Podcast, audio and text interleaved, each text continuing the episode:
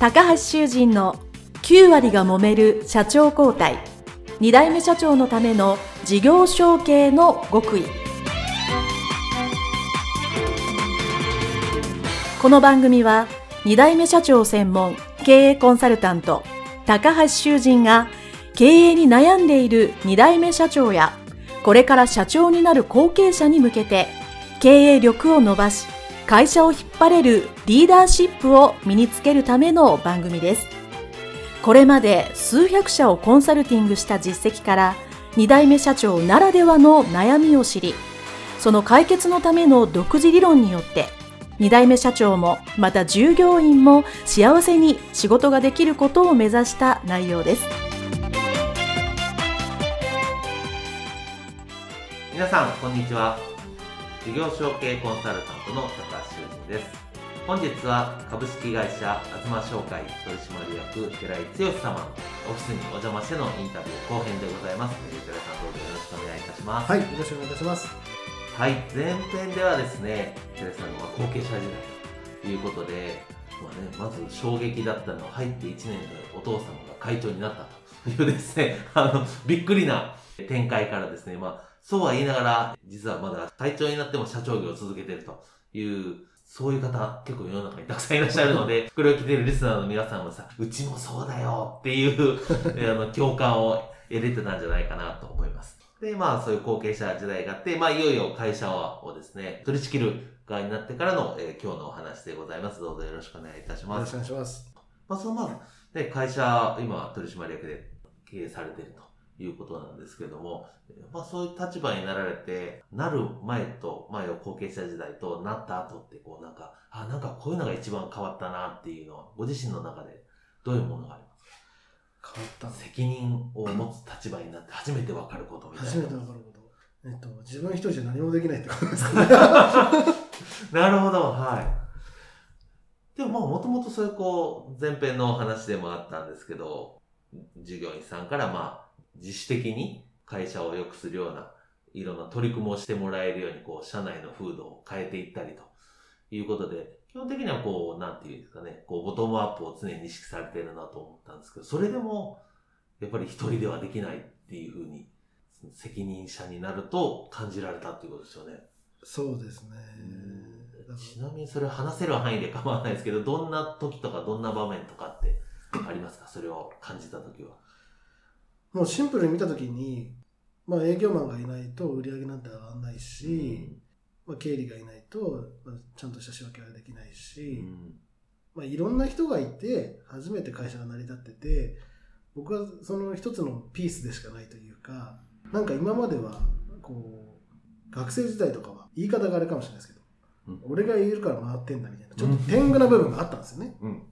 それ、まあそれはそれで必要な ものだと思うんですけども、ありますよね、それね。俺がこの会をまとめてやって頑張ってんだと。俺がいなかったらここはもうダメだと。大変なことになってるんです大変なことになってると。みたいな風なこう天狗になってたんですけど、逆で、うんもうあなたたちのおかげで成り立ってますっていう風に見えてきたというか、で今までのこう自分の中であったリーダーシップってどっちかっていうとこう引っ張っていくだったんですけど、うん。うん。引っ張っていくっていう表現だったんですけど、はいどっちかっていうと今は押し上げていくというか、うんうん先頭に立ってっていうか最後尾に、最後尾からぐーっと押し上げていくうんうん。リーダーシップの方がやっぱ、まあ、自分もそれがいいなと思うし働いてる人もそれの方が気持ちいいだろうなって思うんですよね、うんやっぱこう引っ張られると抵抗しようとすると思うんですよね 人間ってはい。でもこう押されると素直に前に出てくれたりとか、うんなので、まあ、そういう方がいいなっていうふうに 変わりましたねうん、そうですね。まあ、それはもちろん、こう、世の中全体としても、その、まあ、我々の親世代もとりあえず、もうぐいぐい引っ張って、ワンマンで、前に前に、先頭に走るっていうのが、それはその時代にすごく僕は合ってたと思うんですけども、まあね、今はもう日本は政治部社会だし、なんなら人口が減少しているという世の中なので、まあそうなると、まあぐいぐい誰かが引っ張るよりも、こうみんなの力が必要なので、まあ、社長というか、リーダーは後ろから押すっていう方が、まあ僕もそれがいい形じゃないかなと。で、こう、皆さんそれぞれの力を100%発揮してもらううんというのがやっぱりいいなと思いますね、私も。はいでまあ、そういうふうにやられると、やっぱ会社の中のことって、こう、どんどん変わっていったと思うんですけど、はいなんか、まあ、特に変えられたこととか、新しく始められたことって、どんなことをされました？えっと、ミーティングのやり方とかを変えましたね。おー、ミーティングのやり方を変えた。ははいい。。興味がありますね。どんなふうに変えたんですか？今までは、うちは土日祝が休みなんですけど、はい。月に1回土曜日に出勤日があって、その土曜日に、えー集まってこう、アジェンダ組んで、うんあのミーティングをするんですけど、一応昼の3時で終わるって言っときながら、はい。大体終わるの7時ぐらいなんですよね。朝からやってるんですよ朝からやってね。長いですね。長いんですよ。月に1回とはいえ、はい。で、しかも、アジェンダ組まれてるけど、うん。中身できてないんですよ。おー、なるほど。表はい表題があるけど、このことについて。このうん例えばじゃあ自転車の展示会についてっていうアジェンダがあって、はい。で展示会については、まあ今この会場がこうこうこういうところがあってうんっていうところまで進んでないんですよね。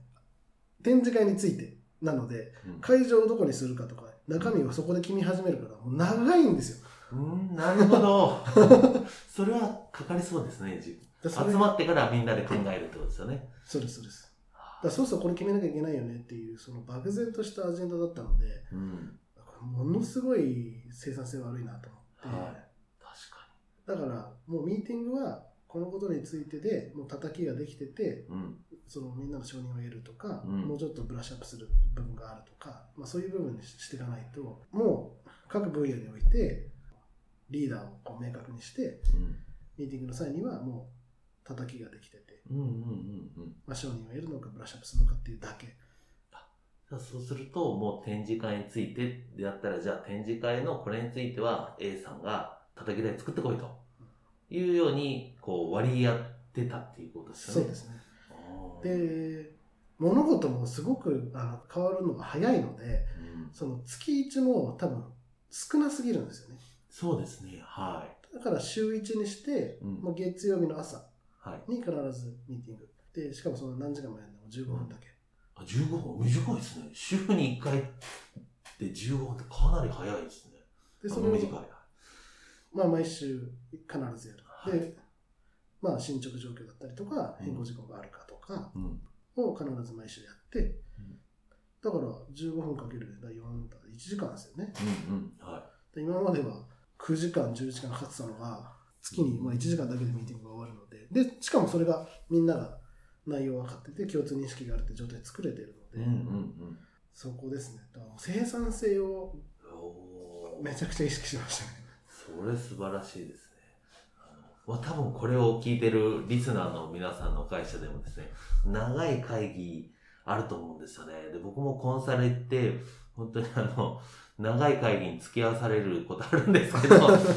まあ僕が行って多分2回ぐらいしたらすみません、ちょっとこの多分他社に比べてですね、お気づきではないと思うんで、あの、現実を言いますと、長すぎますと。1時間以内にしましょうと。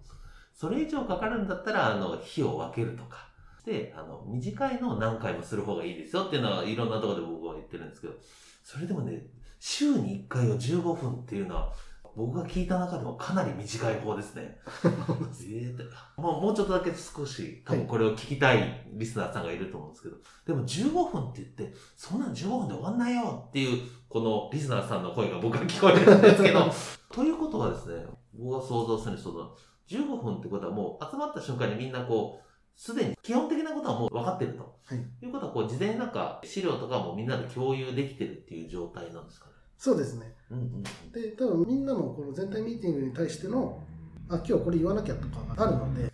まあ、アジェンダがあってバーって言った時にあこのことなんですけどちょっとこういう変更がありました。であ分かりました。うん。でまたーって続いてっていう感じですかね。あでごめんなさい。あの語弊があるのであのおっしゃる通りで。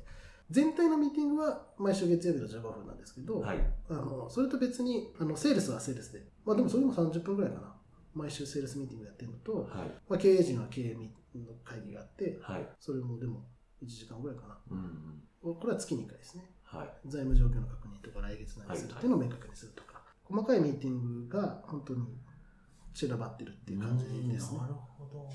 これ一番最初にお聞きすればよかったんですけど、今その社員さんというか従業員さん何名ぐらいいらっしゃるえー、18人。18人。じゃあ、まあそういう何個かの小さいグループに分けて、ミーティングをまあ15分とか30分とか1時間でされてると。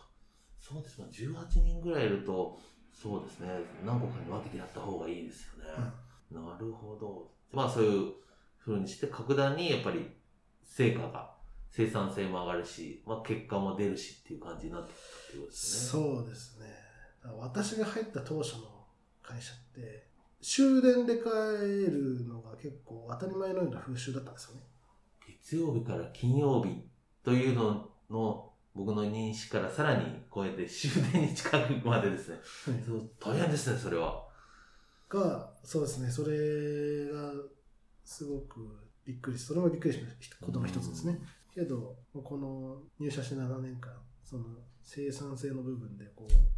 いろんなことを勉強して、もっとこうしなきゃ、ああしなきゃっていろいろ改善してったら、い今、まあ、修行時間6時なんですけど、はい。7時まで残ってる人はほとんどいないですおね。おすごい。まあ、この生産性の向上っていうのはすごく大切だと思うんですけど、ちなみに、多分いろんなことをされたと思うんですけど、まあ、その今まで11時とか12時か、まあ今7時、6時になってる。え、4時間分ぐらいの仕事が、こうギュッと効率化されてる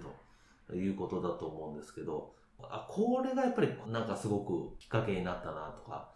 もしくは一番最初にやったこととか、効率化しようってね、みんな思ってるけどできないから毎日11時だったと思うんですよ。はい。別に誰々仕事したい人いないんで、早くやりたいなと思いながらも、でも仕事終わんねえしなみたいな。なので11時だったと思うんですけど、まあ、それを最初減らそうって言っても、そんなの分かってるよっていう状態だったと思うんですけど、はい。じゃあこういうことからやってみようみたいな、最初はどんなことから取り組まれたんですか？いろんな会社見に来ました。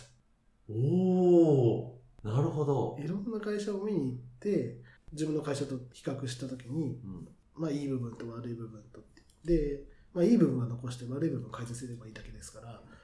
それをひたすらやってましたね。だから5、6社ぐらい見させてもらって、はい。であこういうことが生産性高いんだなっていうのが、まあ、理解して、自分の中の会社でいろいろ実践して変えていって、うんうんうん。あのあるべきものがあるべきところにあるっていう状態を作るのが多分共通だったんですよ。なるほど。はい。ほうきはここにある。うんうんうん ペンはここにあるって、う全員がもうそこの置き場を認識してて、うん。すぐそこに一直線で行くっていう状態がちゃんと作れてたとか、うん。うちの会社との一番大きな違いだったんですよね。はいはい、そうですね。だから、あれどれだっけ？あれだっけ？って探してる時間が一番もう本当に無駄ですもんね。だからもう下手したら1日3、4時間探し物してたんじゃないかなっていうふうに思うんですよね。それは物だけじゃなくてデータもどこだっていうのが。はいはい。だからそれを整えただけでぐっと縮まったのかなっていう気がします。うんそうですよね。まあ、当然、まあ、基本的に物を作られてるわけではないのでね、セールスなわけですから、そうですよね。データがどこにある、もう物もそうですけど、データがどこにあるっていうの、すごく重要ですよね。どこ行ったっけってなりますもんね。データ。なるほど。いや、それはすごく重要な今日ヒントをいただいたなと思っております。あと、その、経営を全部やられるようになって、まあ、さっき見方が変わったことありますけど、その、なってみて初めて分かったことってありますか？これ皆さんよく言うんですけど、俺が経営するようになったらもっとこの会社良くなるとか、これぐらい自分でできると思ったけど、実際できない人が、まあ僕もそうだったんですけど、当たり前ですけど、初めてやるのでできないと。で、なってみて初めて、あ、これってこうだったんだとか、こんなこと気づいてなかったみたいな、なってみて初めて分かることがあると思うんですけど、はいちなみにどんなことが？なってみて初めて気づいた初めて気づいた分かったこと。業界の話になっちゃうんですけど、はい。いいですよ。110年っていう、うん。この創業110年っていうと、やっぱりほとんどの人が、おすごいねとか、長いねっていう反応をしてくれるんですね。はい。普通、普通そうする。僕が一番最初そうなったように、そうだと思います。そうなんですけど、あの業界内にいると、結構ですね、100年以上の会社いるんですよ。そうなんですね。だからあんまりめちゃくちゃ老舗ですみたいな感じでもないんですよね。かつ、その中身を知ってると、うちで100年続くんだから多分みんな100年続くんじゃないのかなって あの思ったりもするんですよ。だけど、もうちょっと広く見て、うちの会社じゃなくて、業界で見たときに、あ、この100年企業をたくさん作ってるこの自転車業界ってすごいなっていうふうに見えてきて、こう目まぐるしくいろんなテクノロジーが進化した100年だと思うんですね、この100年って。だから、多分100年前に紙がなくなることなんて誰も予想してなかったでしょうし、その歩きながら電話ができるなんて誰も予想してなかったと思うんですけど、うんこんだけ時代が変わっていく中でこの自転車ってあんまり衰退しなかったんですよね。うん、そうですね。そうだから衰退しなかったからこんだけ多くの会社を残しててだから多分向こう100年もうん多分あんまりすごく衰退することないのかなと思っていて、いうん。やまあ逆に言うと劇的に伸びることももしかしたらないのかもしれないんですけど、どでもそうやっぱそうやって企業として安定して収益を出して雇用を守れるってこうあこの業界素晴らしいなっていうふうに思えたんですよね。そうですね。はい。うん、時代が変わっても絶対自転車って乗ると思いますし、もう基本的にね、一人一台いるものですから、そうですよね。そういう意味では、じゃあ、まあ100年後が言い過ぎにしても、え10年、20年、30年ぐらいだったらもうもう全然、ね、その急になくなるみたいな話はないですよね。そうですね。だからもうベンチャーと逆ですね。急成長型ではないんですけど、もうずーっと安定したものを 作れる。うん。うんでもある意味人間としてはそういう方が安心感あるんじゃないかなって思ったりもして。そうですね。長期的視野でうん経営ができて、まあ安心感があるっていうのは、やはりあのすごく重要だと思います。はい。一つこう、自分の会社じゃなくて、業界のふまでスポットを当てると、あ自転車業界ってすごく安定してるなっうん。て思いましはい。そうですよね。あで、それで、ちょうど僕が寺井さんのスピーチを聞いてきた時にですね、もちろん自転車を売ると、まあ、セールスはするんだけど、そうじゃなくて、こう自転車の文化っていうか、まあ、そういうのを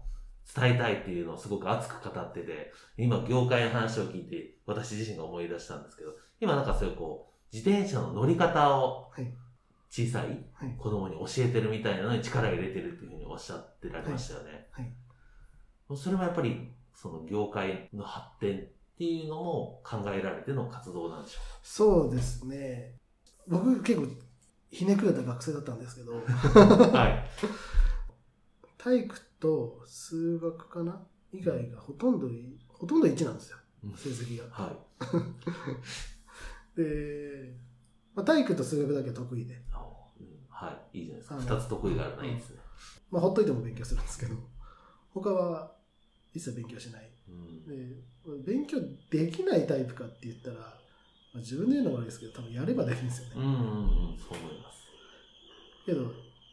やる気が起きないんですよね。うん。はい。そうで、なんでかっていうと、あまりにこう実用性がないなって思ってたんです。うん。数学って、もうすぐ自分の人生で活かせるんですよ。うん。うん。まあ、で、体を動かすの好きだから体育が好きで。だけど、その実用性がないから全然なんかやる気がなくて、だから、そんな学生時代を過ごしてきてしまったので、ちょっと今になって思うのは、もっとあの学校でうん。実用性のあるものを教えてもらいたいなっていうのが結構願いとしてはあって、うん。でもう自転車もこんだけ普及しましたので、みんな、まあ、ひ生活必需品の一つだと思うんですよね。はい車同様に扱ってほしくて、で、車はあんだけね、勉強して実技があって、初めて免許が交付されて、うんうん教習所とかね、はい自動車学校に行って勉強しますね。そうだけど自転車ってどうかなって見たときに、すごく勉強した、すごく練習したっていう風じゃないと思うんですよね。うん。でもやっぱりあの人人の命は預かるものなので、そうですね。ちゃんとこうやって乗るんだとか、まあこういうルールがあるんだっていうのを、まあ、しっかり小さい時から教育していかないと、多分事故絶対減らないし、うん。でで事故が増えると今度は自転車は危ない乗り物だみたいな扱いされても嫌なんで、うううん。まあね、うん。昨今ね、そういうこうちょっとルールを守らない自転車の人がね、ニュースになったりしますからね。だからまあ地道にそうやって教育していくことが、まあ、目の前のビジネスにはなりにくいですけど最終的に業界に帰ってきたりとかうん。まあ、最終的に自分の会社に帰ってきたりとかっていうのはあるんじゃないかなってちょっとぼんやり思いながら。うん活動してます。そうですね。あなので、まあ、活動の内容として、あの、えー私が聞いた感じで言うと、その、幼稚園とか保育園で、なんですね、自転車って、ロードバイク、そうそう、あの、まあ、ペダルがないやつを使って、まあ、そういう交通マナーであったり、そういうのを教えるという活動をされていらっしゃいますので、あの、もしこれを昨日リスナーさんで、私のところにも教えてきてほしいということであれば、ぜひ、東紹介さんをですね、えー検索いただければ、えーいいかなと、えー思います。でやっぱその、一番最初、まあ、僕がどうやって乗り方を教えてもらったかはもう記憶定かではないんですけど、えーうちの兄貴に教えてもらったのかな？親じゃなかった気がする。友達か兄貴でしたね。で、まあ自分の子供はどうだったかって言ったら、嫁さんの実家で妻が教えてたんですけど、まあでも、そんな感じなので多分教え方がめちゃくちゃ自己流ですよね。で、で当然その交通マナーももちろん免許持ってますから、なんかそれなりに伝えてる、ここ止まんなきゃダメだよとか、信号守りなさいは言ってますけど、でもやっぱりちゃんと教えてもらった方がいいですよね、そういう意味では。ね、今やっぱり自転車で、ね、ぶつかって大怪我になってね、あの事故になるっていうのはありますもんね。それやっぱちっちゃい頃から、一番最初に教えられないと人間って後から聞いても、あんまり言うこと聞かないじゃないですか。なんでもそうです。最初に教えられてすごくいいなっていうふうに思っております。はい、ありがとうございます。はい。すいません。えっ、と、随分お話を、えーお聞きしたんですけども、あと二つ三つですね、お聞かせいただきたいんですけども、はい。いろいろ経営をしてて大変なこともありながらも、まあ今、今後ですね、もっと今みたいな新しい活動も含めて経営をされていると思うんですけど、総じて見てですね、まあ会社引き継いで、まあ、東商会に入って自分が経営してよかったなと思うことはどんなことがありますか？会社ついてよかったなと思うのは、まあ今 SDGs とか、その環境改善とか健康に対しての意識が今全人類高まってると思うんですよね。うやん、そうです。っぱそこに自転車ってすごく適してるものだと思っていて、うん。だからこれからの時代の地球や人類にはすごくいいなって思うんです。うんなんでもうこう自信持って、もう地球のためにも人類のためにもとても素晴らしいことをやっていますって満を持して仕事できるっていうのはなかなか栄養としても得れないことなのかなっていうふうには思いますね。そうですよね。自分がやってる、まあ、業界、もしくは仕事が、まあもちろん自分のね、僕がいつも言うんですけど、まあ基本は世の中、自分と自分の家族のためにみんな頑張ってるっていうのは大前提である中で、やっぱりお客様や従業員も大事だけど、その向こうのやっぱり地域とか地球とかっていうのに、よりいい方がやっぱり自分もそうだし、働いてる方々も誇りが持てますよね、その仕事に。なんかこう、何してんの？って言って、いや、うちはこんなんでっていう、こうちょっと構えちゃうんじゃなくて、うちはもう自転車を売ってて、これは自転車は地球環境にもいいから、自分のためにもやってるけど、みんなのためにもなるお仕事なんだよっていうのを、なんかまあ要は子供から見たらお父さんがそういうふうに、ね、自分の会社とか自分の業界を誇らしく語ってる姿って僕すごくいいなとうん思いますので、やっぱそういう意味ではやっぱ自転車業界いいですよね。そうですね。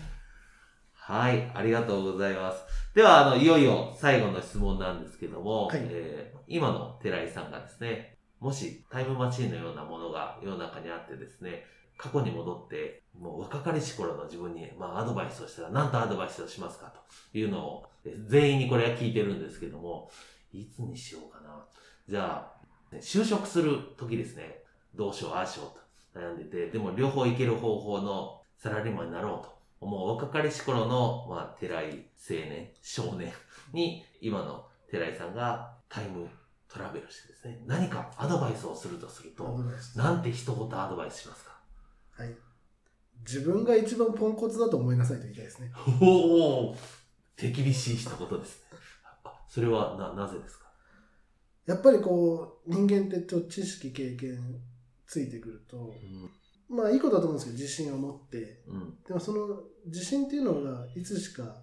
天狗に見えたりとか、うん。まあ、いろんな影響あると思うんですね。悪い方の影響も。うん。なので、こう常に自分が一番ポンコツだと思って生きてる。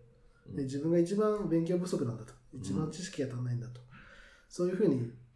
生きていかないと、ついてくる人もついてこなくなってきてしまうしう、ん。自分が一番ポンコツだと思いなさいと。常に自分が一番ポンコツだと思いなさいと。はい。今もそうですけどね、今もたくさんやってきた自負があるから、いろんな自信もあるんですけど、それでもやっぱり、やっぱ自分がポンコツなんだって立ち戻るっていううん意識をうん。常に、最近は少しずつできるようになってきたんですけど、当時の私は多分皆無だったので、それをですね、早く意識してほしいなと思いますね。そうですね。まあ、自信を持つことも大切ですし、まあ、ポンコツというか、まあ、謙虚にね、あの、まだまだもっと学ぶことがあるという姿勢は確かにすごく重要だと、えー思います。はい、えーありがとうございました。それでは、あの、前編後編ですね、えー通じてお話を伺いさせていただきました、えー株式会社アルマ商会取締役、寺井剛様でございました。どうもありがとうございまはい、した。ありがとうございました。楽しかったです。はい、失礼します。